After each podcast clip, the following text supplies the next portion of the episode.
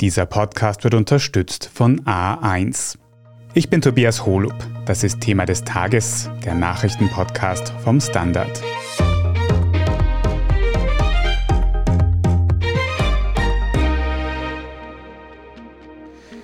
Die Währungshüterinnen von der Europäischen Zentralbank EZB haben zum ersten Mal seit über zehn Jahren den Leitzins angehoben. Sie wollen damit wohl die rasant steigende Teuerung aufhalten. Wir besprechen heute, wie genau steigende Zinsen zu niedrigeren Preisen führen sollen. Wir fragen nach, was das für Sparerinnen und für Häuselbauer bedeutet. Und wir erklären, was bei so einer Zinserhöhung schiefgehen könnte. Wir sprechen ja im Podcast aktuell öfter über Themen wie Teuerung und Geldpolitik und Erik Frei, du hilfst uns dann öfter, diese zu analysieren. In diesem Kontext haben wir heute am Donnerstag von der Europäischen Zentralbank EZB eine wichtige Entscheidung zum Leitzins gehört. Für den Anfang ganz kurz noch zum Verständnis. Was ist eigentlich ein Leitzins? Wie wirkt sich der aus? Also der Leitzins ist der Zins, den eine Zentralbank den Geschäftsbanken einfordert, wenn die sich Geld bei ihr ausleihen. Das ist ungefähr der Beginn des ganzen Geldkreislaufes und er setzt einen Rahmen für alle weiteren Zinsen. Wenn der bei 0% ist, heißt es nicht, dass irgendjemand von einer Bank einen nullprozentigen Kredit bekommt, aber je nachdem, wo der ist, davon entscheidet sich dann, wie sind die Konsumentenkredite, wie sind auch die Sparzinsen oder welche Zinsen müssen auch die Staaten zahlen für ihre Schulden. Also großen Einfluss auf unser gesamtes Geldsystem. Wo ist denn dieser Leitzins bis jetzt gestanden und wie hat die EZB jetzt entschieden, wie es mit dem konkret weitergeht? Nachdem sie viele Jahre diesen Zins jetzt bei 0% gehalten hat, beziehungsweise noch etwas anderes gemacht hat, sie hat den Banken, wenn die ihr Geld bei der EZB geparkt haben, weil sie es nicht ausleihen konnten, haben sie ihr keine Zinsen gegeben, sondern haben Geld verlangt, nämlich 0,5%. Und beides wurde jetzt radikal verändert. Der Leitzins, den sich die Banken zahlen müssen, wenn sie sich Geld ausleihen, wurde auf 0,5 hinaufgesetzt. Das ist ein ziemlich großer Sprung. Und diese sogenannten Strafzinsen, Einlagezinsen für Geld, das man bei der EZB unterbringt, beträgt jetzt null. Das heißt, man muss auch nichts bezahlen. Du hast jetzt gesagt, 0,5 Prozent ist ein großer Schritt. Für mich als Laien klingt das eigentlich relativ wenig, ein halber Prozentpunkt. Warum ist das so einflussreich? Ja, das ist eine gute Frage. Vor allem, wenn die Inflation 8 Prozent und mehr beträgt.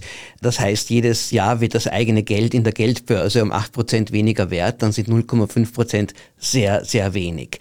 Aber Normalerweise, und die EZB hat auch angekündigt schon in den Wochen davor, dass sie wahrscheinlich nur einen Zinsschritt von 0,25 Prozent setzen wird. Das ist so üblicherweise die Politik der kleinen Schritte, mit der versucht man so eine Kontinuität zu schaffen.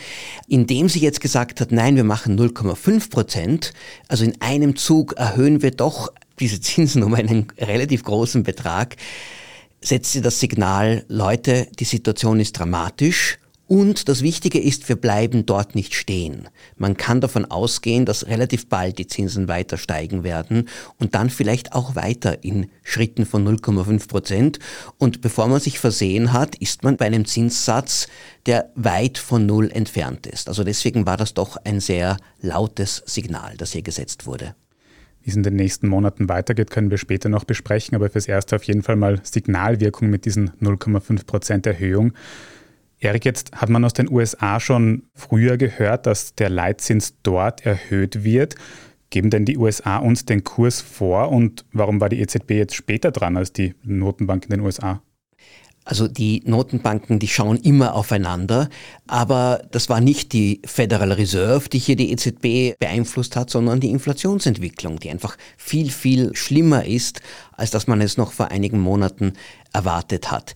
Die Fed hat hier früher reagiert und dafür gibt es zwei Gründe. Die eine ist, die Inflation in den USA ist zwar auf einem ähnlichen Niveau, aber wird weniger von externen Faktoren getrieben. Also auch dort der Ölpreis spielt eine Rolle, aber der Gaspreis schon weniger, sondern wirklich, es ist der Arbeitsmarkt, es ist eine Überhitzung der Wirtschaft, die dort eine große Rolle spielt. Und um so etwas zu stoppen, braucht es sehr starke Signale von der Notenbank, indem sie diese Zinsen erhöht, um hier auch die Erwartungen in die weitere Inflation zu dämpfen.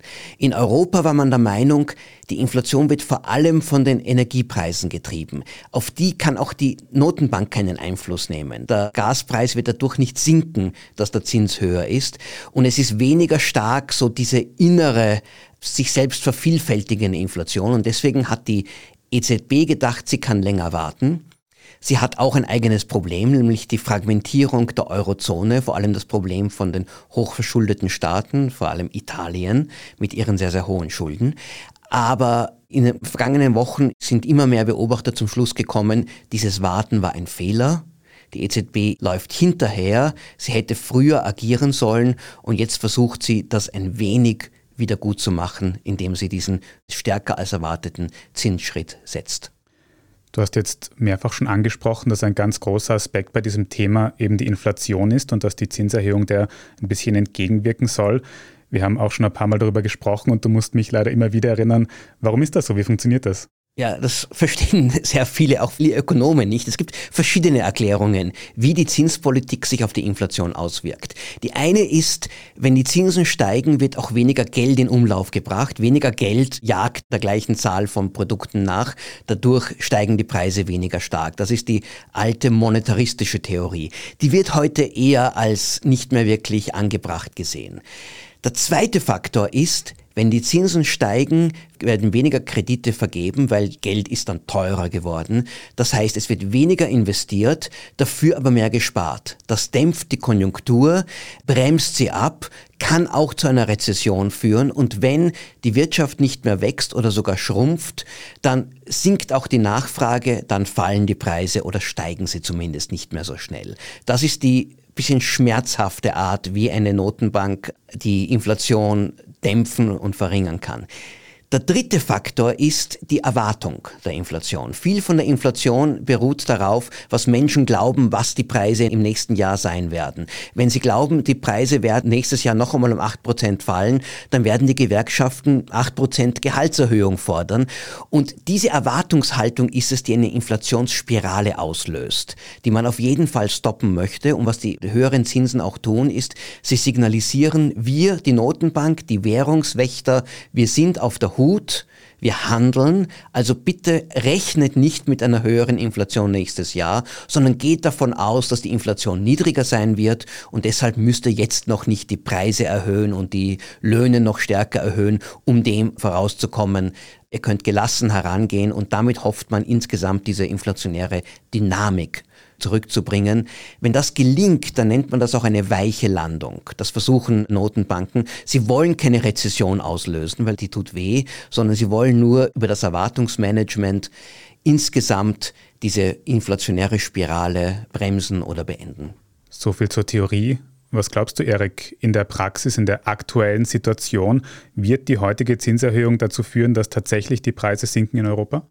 Also sinken werden sie jetzt nicht. Es geht darum, dass die Inflation zurückgeht, also dass nicht mehr die Preise von einem Jahr zum nächsten um 8% steigen, sondern dann vielleicht nur noch um 5% und dann irgendwann um nur noch 2%. So lautet nämlich das Inflationsziel der EZB. Ihre Mission ist, die Teuerung bei 2% oder knapp darunter zu halten. Der entscheidende Faktor werden die Energiepreise sein. Ob die zurückgehen, das wissen wir nicht. Das hängt von auch externen Faktoren ab, vom Krieg in der Ukraine und von der Politik auch der OPEC und die Frage, ob Putin das Gas abdreht oder nicht. Dass diese Preise aber dramatisch noch einmal deutlich steigen werden, ist, sagen wir, nicht sehr wahrscheinlich. Das heißt, da ist schon eine ganz gute Chance, dass das Gas und Öl irgendwann wieder billiger wird, auch weil die Wirtschaft wahrscheinlich langsamer wächst. Auch wegen der hohen Energiepreise. Das ist auch so eine Art von selbsterfüllende Erwartung hier. Und da trägt jetzt die EZB dazu noch etwas bei. Nur wie schnell das gehen wird, ist eine andere Frage. Und wenn das auf sich warten lässt und die Inflation doch längere Zeit noch bei sieben, bei acht Prozent bleibt, dann wird die EZB weiter die Zinsen immer weiter erhöhen müssen, bis schließlich doch die befürchtete Rezession eintritt. Zumindest die Hoffnung, dass Preise nicht weiter steigen, steht aber mal im Raum nach dieser Zinserhöhung. Welche Nachteile so eine Zinserhöhung auch mit sich bringen könnte, besprechen wir gleich noch nach einer kurzen Pause. Bleiben Sie dran. Sommer, Sonne, Spahn. Denn jetzt gibt's bei A1 Top 5G Smartphones um bis zu 100 Euro günstiger. Wie das Samsung Galaxy A53 5G ab 0 Euro. Und zu jeder A1 Mobil Neuanmeldung gibt's jetzt eine zusätzliche SIM-Karte mit 25 GB drei Monate lang gratis. Ideal für Kinder oder PartnerInnen. Jetzt du im A1 Giganetz. Erik, das hat sich jetzt einmal relativ gut angehört, was wir besprochen haben, dass die Teuerung sich zumindest verlangsamt. Aber du hast jetzt auch schon öfters die Gefahr einer Rezession angesprochen. Was bedeutet das? Was ist da das große Risiko? Naja, was eine Zinserhöhung immer tut, ist, es bremst die Konjunktur, es führt zu weniger Wachstum. Und wenn eine Wirtschaft ohnehin schon an der Kippe steht, Unsicherheit herrscht, die Menschen nicht mehr so gerne bereit sind, Geld auszugeben, weil sie nicht wissen, was morgen, was nächstes Jahr passieren wird, dann kann sehr, sehr schnell eine gute Konjunktur in eine Rezession kippen. Die meisten Rezessionen der letzten 60, 70 Jahre wurden dadurch ausgelöst, dass die Notenbanken als Reaktion auf eine hohe Inflation die Zinsen stark erhöht haben. Was bedeutet eine Rezession? Es bedeutet, höhere Arbeitslosigkeit, dann auch wiederum weniger Einkommen für viele Menschen, insgesamt auch eine schlechtere Wirtschaftsstimmung, größere soziale Probleme. Das alles führt dann dazu, dass die Inflation zurückgeht, weil dann steigen einfach die Preise nicht mehr so schnell und die Löhne werden auch wenig steigen, weil es genug Leute gibt, die Arbeit suchen. Aber das kann auch sehr, sehr schmerzhaft sein. In der Eurozone kommt noch ein weiterer Faktor dazu und das sind die Staatsschulden. Einige Länder in der Eurozone sind sehr hoch verschuldet und wenn die Zinsen steigen, dann steigt auch die Zinsbelastung für das Budget und dann können diese Schulden auch relativ rasch außer Kontrolle geraten. Schulden außer Kontrolle geraten, was bedeutet das konkret und versucht die EZB irgendwas, um das zu verhindern? Sie versuchen hier eine neue Euro-Krise, so wie wir es damals in den Jahren 2010 bis 2014 erlebt haben, zu verhindern, weil das würde die europäische Wirtschaft ganz, ganz stark erschüttern. Hier ist ganz besonders Italien gefährdet. Italien, weil sie eine sehr, sehr hohe Staatsverschuldung haben, weil sie auch stets ein eher schwaches Wirtschaftswachstum haben. Und jetzt kommt noch die politische Krise dazu. Die Regierung von Mario Draghi, der sehr viel Vertrauen erweckt hat, ist gescheitert. Und sobald die Investoren, die ja praktisch Woche für Woche italienische Staatspapiere kaufen müssen, weil ja der Staat ständig neue Kredite aufnehmen muss, neue Anleihen begehen muss, weil er ja alte wieder abbezahlen muss. Und wenn die das Vertrauen verlieren, dann explodieren die Zinsen sehr, sehr schnell. Dann muss der italienische Staat viel mehr Geld ausgeben, um seine Schulden zu bedienen. Und dann steigt das Defizit und die Schulden noch weiter. Und dann könnte es im schlimmsten Fall dazu führen, dass überhaupt die Eurozone in Gefahr ist, auseinanderzubrechen. Das möchte die EZB, die ja für die Eurozone verantwortlich ist, auf jeden Fall verhindern. Und wie wollen Sie das verhindern, jetzt im Kontext von dieser Zinserhöhung, die es ja schwieriger machen würde, so wie ich das verstanden habe? Was Sie jetzt beschlossen haben, war ein neues Instrument, das nennen Sie TPI, Transmission Protection Instrument. Sie sagen, es dient dazu, dafür zu sorgen, dass die Geldpolitik in jedem Land in jedem einzelnen nationalen Markt auch wirkt. Und das klingt wie eine sinnvolle Maßnahme. Allerdings dahinter steht, wie kann man das tun? Sie können das tun, indem Sie, Sie sagen im Notfall, aber doch wieder im größeren Umfang die Staatsanleihen von diesen Staaten, allen voran Italien, kauft und damit letztlich dem italienischen Staat auch Geld borgt. Das darf die EZB eigentlich nicht machen, so steht es in ihren Statuten. Diese Defizitfinanzierung ist verboten. Darauf haben die Deutschen damals bei Beginn der Eurozone sehr stark gepocht. Aber über das Argument, wir müssen was tun, damit unsere Geldpolitik funktioniert, tut man es doch auf diese etwas technischere und vielleicht weniger offensichtliche Weise. Es betrifft eben auch Italien, wie du gesagt hast. Über die Regierungskrise dort reden wir in unseren Meldungen am Ende nochmal kurz. Erik, jetzt muss ich aber nochmal nachfragen, wenn auf der einen Seite die Preise weniger stark steigen sollen durch diese Zinserhöhung, auf der anderen Seite aber eben die Gefahr einer Rezession droht, dass Menschen ihre Jobs verlieren, geht da nicht so ein bisschen der positive Effekt für die Menschen am Ende doch wieder verloren? Es gibt einen sogenannten Elendsindex in der Wirtschaft und das ist, wenn man die Arbeitslosigkeit und die Inflation zusammenzählt. Und dieser Index, diese Zahl soll möglichst niedrig sein. Das heißt, wir wollen beide sehr niedrig halten. Die Gefahr im Augenblick ist, dass wir so wie in den 70er Jahren beides hoch haben, nämlich hohe Arbeitslosigkeit und hohe Inflation. Und das bringt die Notenbank wirklich in die Bredouille und ist auch für die Menschen besonders schmerzhaft.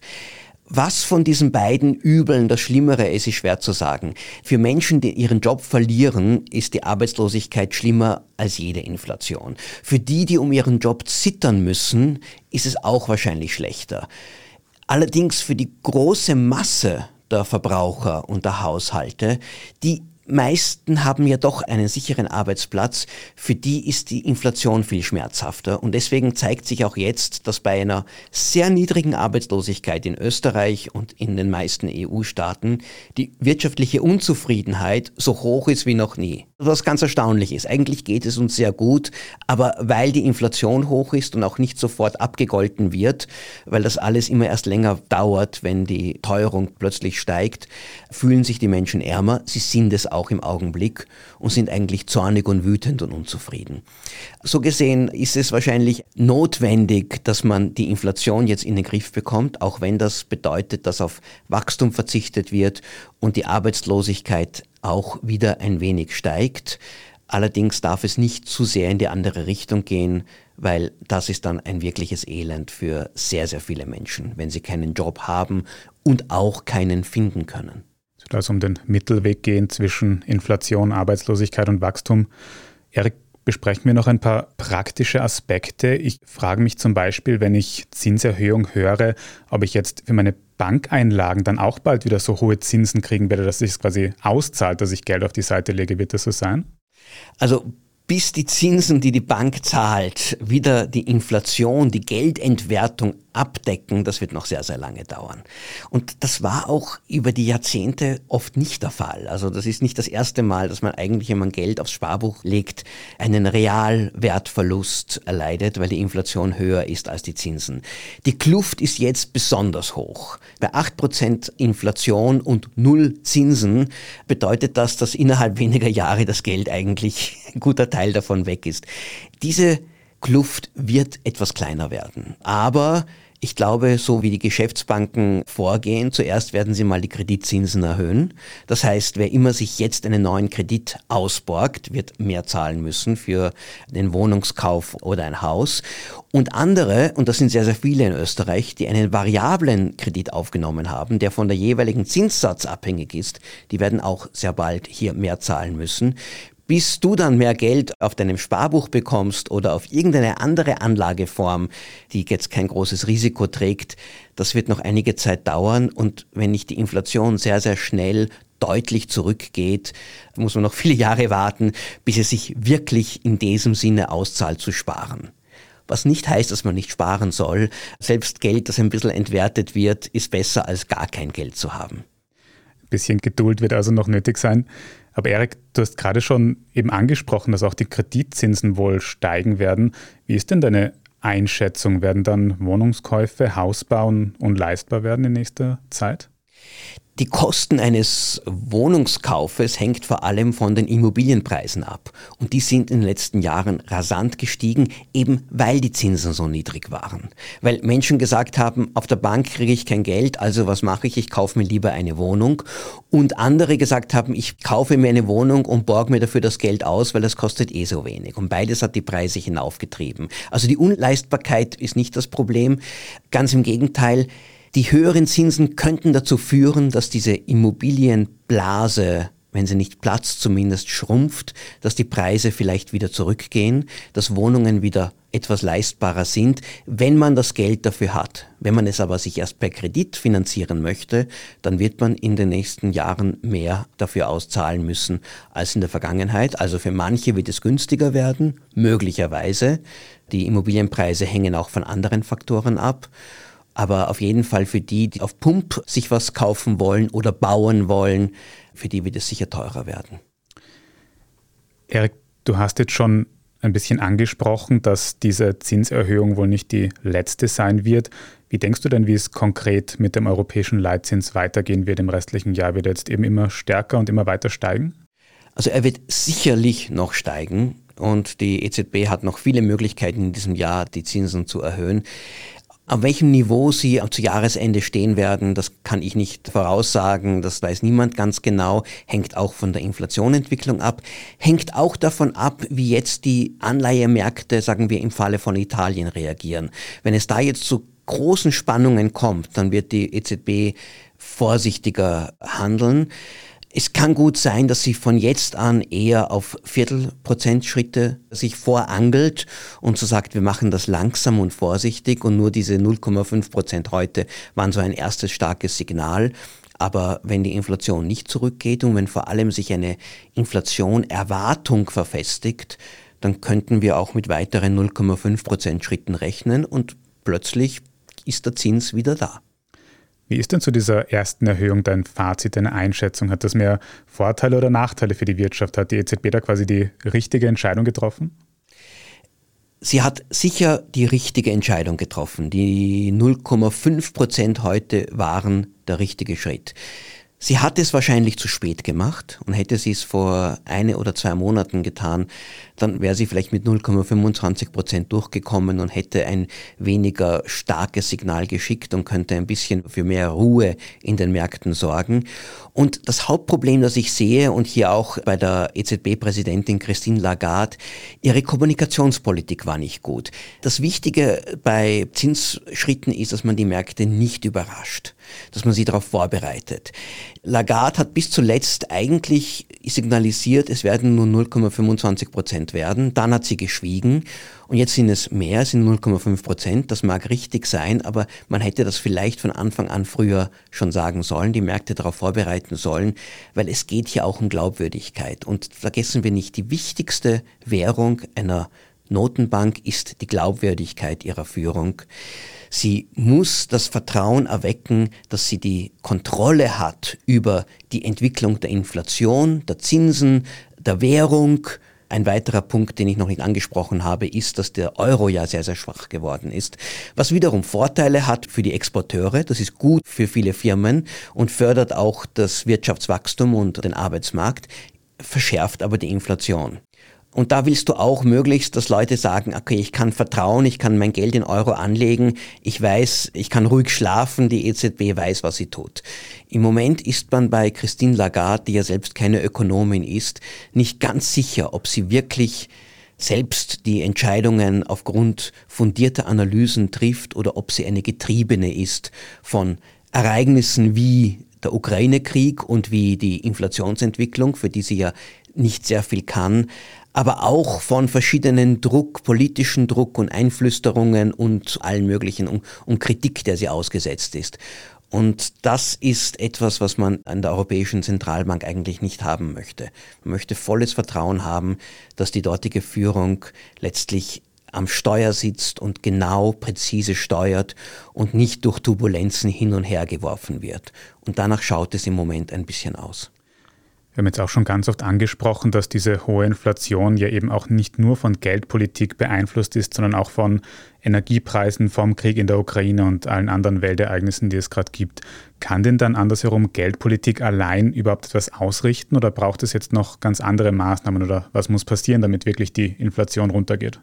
Es gibt immer andere Maßnahmen auch. Zum Beispiel, wenn die Gewerkschaften sich jetzt im Herbst bei ihren Lohnrunden in ganz Europa oder auch in Österreich die Lohnrunde, in Deutschland anderswo sind es laufende Lohnverhandlungen oder Erhöhungen, sich zurückhalten, dann ist das gut für die Inflation. Andererseits ist es schlecht für die Arbeitnehmer, weil sie dann einen Reallohnverlust erleiden.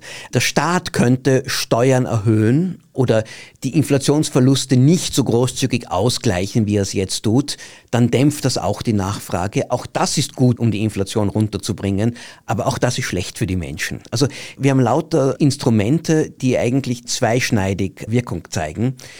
Auf das, was jetzt in den letzten Monaten der entscheidende Faktor war, auf die Energiepreise, Öl- und Gaspreise, da hat die EZB, da hat überhaupt niemand in der EU einen direkten Einfluss darauf. Das sind Marktkräfte, da kann man gar nichts machen. Aber was die EZB sehr wohl beeinflussen kann, ist die längerfristige Inflationserwartung. Wenn die Menschen das Gefühl haben, nächstes Jahr sinkt die Inflation wieder auf ein erträgliches Niveau. Und die Ökonomen, die das voraussagen, die sagen das nicht nur, weil sie dafür bezahlt werden und denen kann man auch tatsächlich glauben, dann wird das zu einer selbsterfüllenden Prophezeiung und dann kommt die Inflation auch leichter in den Griff zurück, sinkt sie schneller, als wenn jeder fürchtet, ach, das geht so weiter und jeder Unternehmer sagt, ich erhöhe lieber jetzt meine Preise, weil jeder Zulieferer wird es dann auch wieder tun und jeder Arbeitnehmer sagt, also ich poche darauf oder die Gewerkschaften sagen, ich poche darauf, ich muss noch eine höhere Erhöhung erhalten, dann kommen wir in diese Lohnpreisspirale hinein. Und das ist dieser langfristige Aspekt, der wahrscheinlich für die Inflation am wichtigsten ist, weil das entscheidet, ob eine Inflation sich auch verfestigt und bleibt. Und da hat sehr wohl eigentlich nur die Notenbank die Möglichkeit, diese Erwartungen zu beeinflussen sind wir wieder beim Thema Vertrauenswürdigkeit. Wir werden in den nächsten Monaten sehen, wie sich eben diese recht starke Zinserhöhung der EZB heute auswirken wird auf den Markt. Vielen Dank für diese Einschätzung, Erik Frei. Sehr gerne. Wir sprechen jetzt gleich in unserer Meldungsübersicht noch darüber, ob durch die Gaspipeline Nord Stream 1 ab heute wieder Gas fließt. Wenn Ihnen diese Folge von Thema des Tages bis hierhin aber schon gefallen hat, dann folgen Sie uns doch gleich auf Ihrer liebsten Podcast-Plattform. Wenn Sie schon dabei sind, können Sie uns dort auch gerne eine gute Bewertung geben. Das hilft uns nämlich sehr. Jetzt aber dranbleiben, wir sind gleich zurück.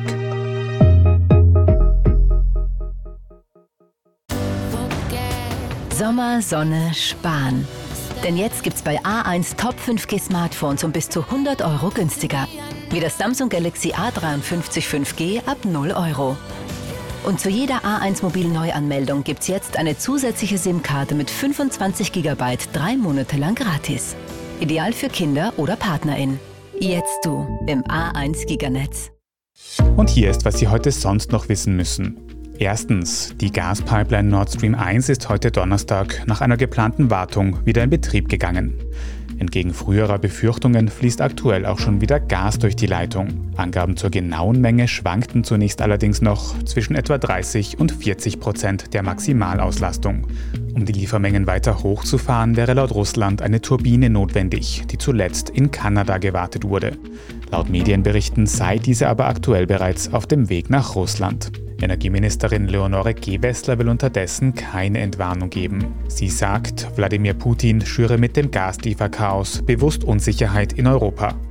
Zweitens, in Niederösterreich wird ein Strompreisrabatt eingeführt. Dabei bekommen niederösterreichische Stromkundinnen pro verbrauchter Kilowattstunde Strom 11 Cent zugeschossen. Gedeckelt wird das Ganze mit 80 Prozent des Durchschnittsverbrauchs. Alles, was darüber hinausgeht, muss dann also wieder zum normalen Marktpreis gezahlt werden.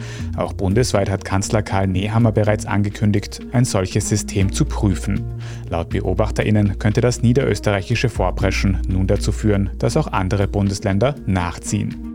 Drittens, der italienische Premierminister Mario Draghi ist heute Donnerstag zurückgetreten. Zuvor hatte er im Senat angeboten, weiterhin eine Einheitsregierung der meisten italienischen Parteien anzuführen. Mehrere populistische Parteien hatten ihm dafür aber nicht das Vertrauen ausgesprochen. Nun dürfte es in Italien Neuwahlen geben, ein Termin im Herbst gilt als wahrscheinlich. Italienische Medien nennen Giorgia Meloni von den postfaschistischen Fratelli d'Italia bereits als Favoritin für die nächste Regierungsführung. Und viertens, bei der Fußball-EM in England spielen die österreichischen Kickerinnen heute Donnerstagabend gegen die deutsche Frauennationalmannschaft. Andreas Hagenauer, du bist für den Standard live in London. Und für den Anfang, was kannst du uns denn über das deutsche Team, gegen das wir heute spielen, sagen? Ja, Deutschland ist einfach im Fußball der Frauen eine Großmacht, kann man dazu sagen. Also sie sind Rekord-Europameisterinnen und haben einfach schon eine relativ lange Tradition, was den Frauenfußball betrifft.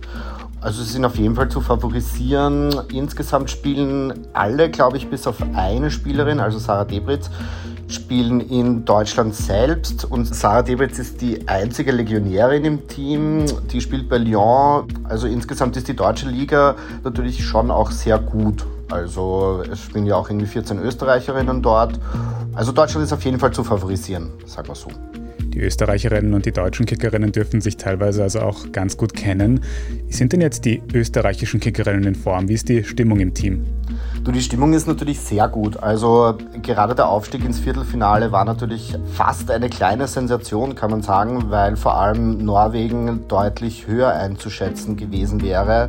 Also die Stimmung ist sehr gut. Ich glaube, es ist mehr so ein, hey, wir haben nichts mehr zu verlieren, jetzt zeigen wir es den Deutschen auch. Was denkst du, Andi, wie gut sind unsere Chancen? Auf welchen Ausgang tippst du? Was ist ganz schwierig. Ich glaube, wenn vor allem irgendwie in der ersten Halbzeit kein Gegentor fällt, dann ist natürlich sowieso alles drinnen. Insgesamt glaube ich, dass Österreich im Elfmeterschießen aufsteigen wird. Sehr gut. Anpfiff Österreich gegen Deutschland ist heute Donnerstagabend um 21 Uhr.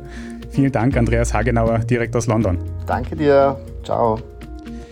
Einen Live-Ticker zum Spiel finden Sie dann auch auf derstandard.at und dort lesen Sie natürlich auch alles weitere zum aktuellen Weltgeschehen. Falls Sie Feedback oder Anregungen für uns haben, dann schicken Sie diese gerne an podcast.derstandard.at.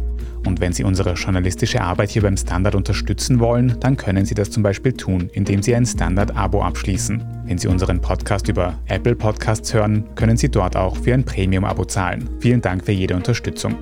Ich bin Tobias Holub. Danke fürs Zuhören und bis zum nächsten Mal.